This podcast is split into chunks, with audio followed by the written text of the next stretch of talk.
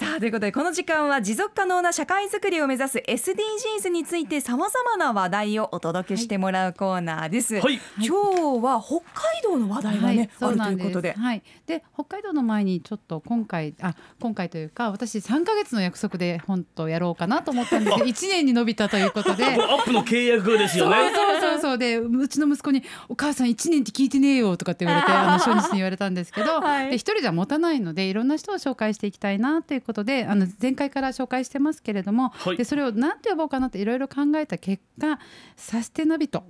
っていうことでサステナビト。はい、うんというふうに呼ぼうかなというふうに思っています。これはこの SDGs スクープ SDGs で紹介される人々をそうですね。サステナビトと呼ぶとはい、サステナブルな持続可能な取り組みをされている方々のことをそう呼びたいなっていうふうに思っています。なるほど。これ新しいですね。そうですねう。んはい、ぜひ読んでいただけたら定着したいと思います。はいサステナビでト。今はい回は第2回目ということで北海道の友人をちょっとお誘いしました、はい。で北海道のことやりますよって言ったら琉球ファイターズさんがツイッターの方で、えー、ともう梅梅がさあの開花していて、うん。いよいよ今週末あの桜前線が目の前に来ていますということで北海道のお便りもくださいました。ありがとうございます。ありがとうございます。そうか北海道から。あの梅がうん咲いたんですね。ね。琉球ファイターズさんどちらにお住まいですかね？という感じなんですけねど、北海道のどちらにね、ねうん、ありがとうございます。ということで今回その北海道の件なんですけれども北海道のあの道庁のホームページを見ましたところ、うん。えーまずですね北海道の市町村道道内の市町村内の、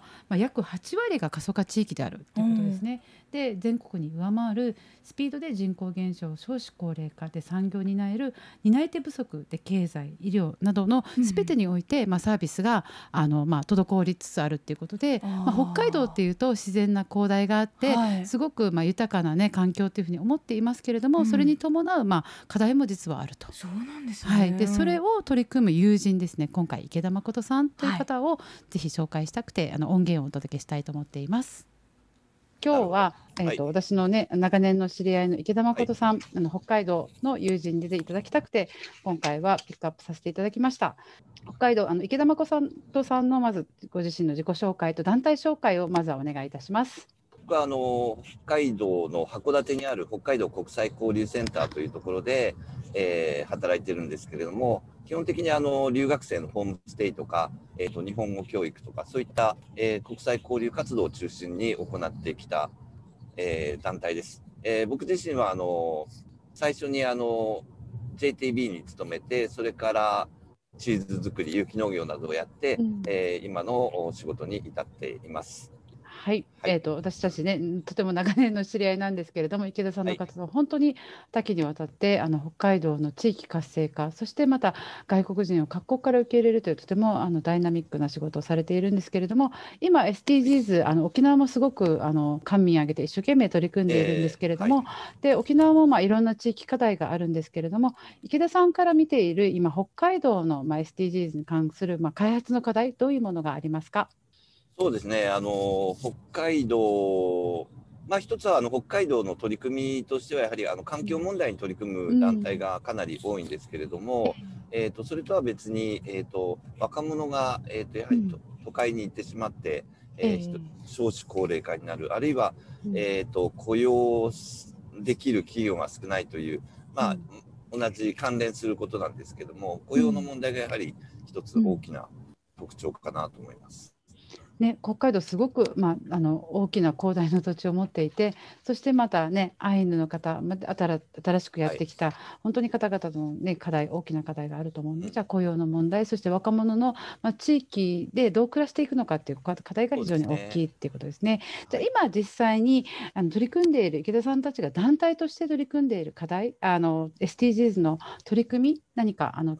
あの沖縄の私たちに教えていただけたら助かります。えーとまあ実は全全国、全世界的にそうですけども、昨年からやはりあのコロナの影響を受けて、我々も国際交流事業がほとんどできなくなっています。うん。えー、とその中で、えーじゃあ海外に目を向けていたいろんな課題を国内に向けてみようということで、うん。えー例えば、えー子どもの貧困であったり、うん。一人親の問題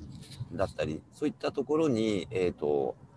もっと目を向けようということで、えー今は子ども食堂だったり、フードバンクだったり、そういった活動もしていますし、うん。えー、と今年からふれあい農園という市民農園とかですね、あの体験農園とかそういったこともやっていてなんかそういうこう人の集まる場を作りたいということを活動しているのと同時に国際交流ってもともとあのいろんなえー多様な価値観を持った人たちと会って視野を広げるっていうことがあると思うんですけれども、ええ。まあ、今時点で僕らがやれることはもっと,、うん。えー、と障害者であったり LGBT であったりいろんな立場の人たちと、えーきちんとお話をし目を向ける場を作ることで、えーいろんな若者だったり海外に行きたい人たちの、えーと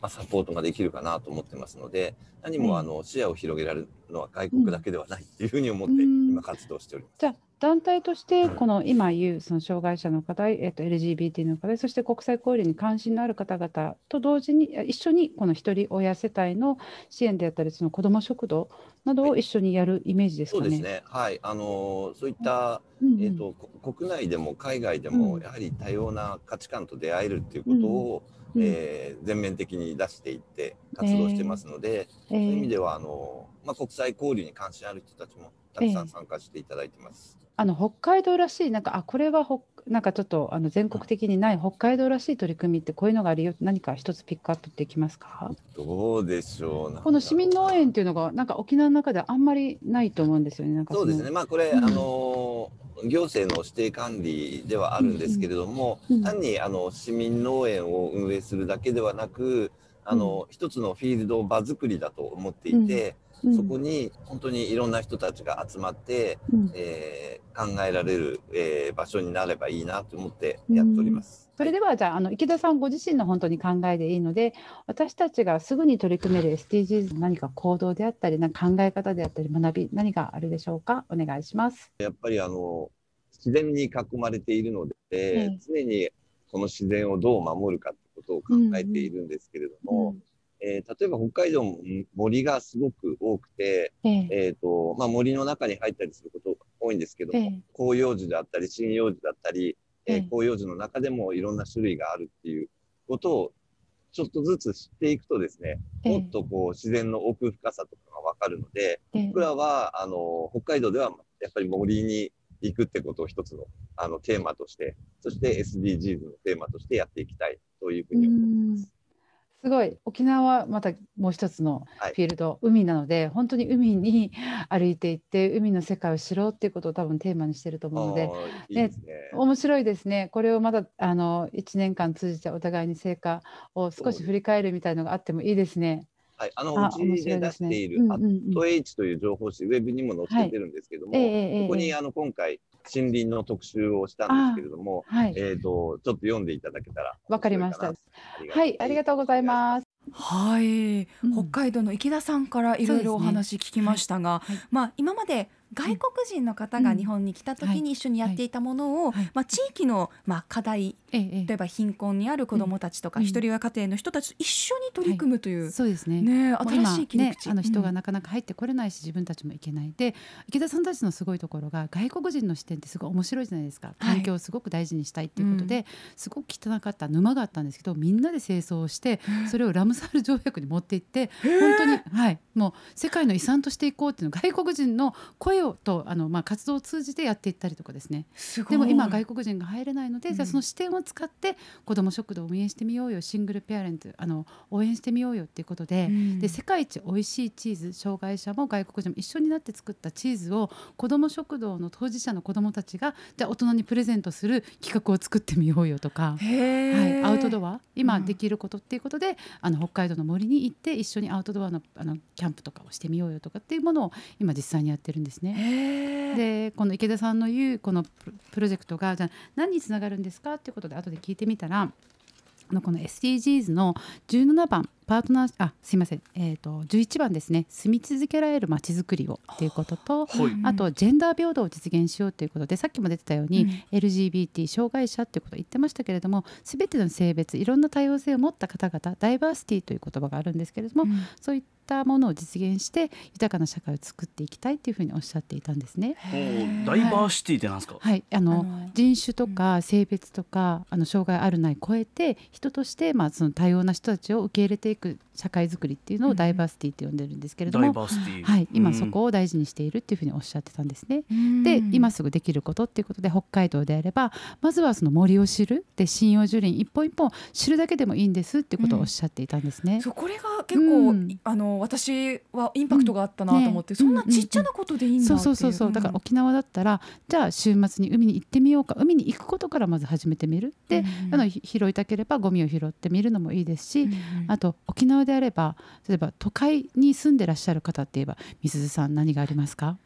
都会沖縄の都会？に、うん都会。ね那覇の人たちがじゃあ私海ちょっと近くないけどって言った時に、うん。じゃあ豊かな自然だけではなくて豊かな文化歴史を育むはい。街というのを、うんうんまずは歩き始めてみるっていうのも私はありなのかなって思うんですけど朱之助さんいかがですか、歴史文化を知るっていうことも SDGs につながるんですね。そうなんですそうなんあー。です自分たちの足元をまずは歩いてみる、うん知ってみる。さっき池田さんが言ったように木を一本知るだけでもいいんですっていうふうにおっしゃってたんですね。うん。これはそういうまあ、えー木を知ることによってこの豊かな自然を守りたいとか、守りたい歴史文化を知ることによってこの歴史文化を大事にしたいっていうことが持続的にはい。残るようにしていこうっていう、まあ心構えっていうのが必要ってことですか？ステップとして知って学んで行動するっていう3ステップなので、うん。人はまず知って深く学び続けなければならない。そのステップを踏むとアクションにつながる。いきなりアクションって難しいはずなんですよ。うん。なのでうんまずは地域のことを知るからことから始めてもいいのかなっていうふうに思っています。うんうんうん。そっか、じゃあなんでまあプラスチックゴミを、えーうん削減しようとか、うん。えーじゃあもうレジ袋いらないですっていう、うんまあうん。簡単に、えー決められたアクションするの大事ですけれども、うんそれを深掘りしていったら、うん。地元を守るとかそういうところにつながっていくっていそううのを落とし込む作業ってことなんですかね。守る前にまず愛すること。うん。例えば那覇市が今今年那覇市政100年ですか100周ね年はい。100周年。うん。なのでじゃあ100年のまちづくりって一体何があるんだろうかとかうんうんうん100年間築いてきた歴史。でこれからじゃあまた100年後うん。どういう、まあ、那覇を作っていきたいのかっていうことは、ぜひ那覇市民の方々にやっていただきたいなっていうふうに思います。はい、うん。そしてねあの、はい。そうなんです。RBC テレビでね,、ね。明日その那覇市政100周年を、うん。あの記念した特別番組、那覇巡り、あの那覇を巡るね、うん。あの番組をお届けします、うん。国中涼子さんが那覇の街を歩いて、うん。今まで知らなかった那覇の歴史を振り返るっていう番組がありますので、うんえ実は私もうんその番組で進行役として参加させていただいてますので、ということはサステナビトじゃないですか。そうそうそうそうそうサステナビト。私も？そうそうなんですよ。あと国中涼子さんにも言っといてください。サステナビトですよあなたもサステナビトですよって。くださいの距離感ではないんですけど伝えられるようにしたいですね。でもはいそこからまずです。はい。そうですねということでスクープ SDGs サステナビトご紹介しましたアップのポッドキャスト最後までお聞きいただきありがとうございました。生放送は平日朝7時から。FM921 AM738 RBC アイラジオ。県外からはラジコでお楽しみください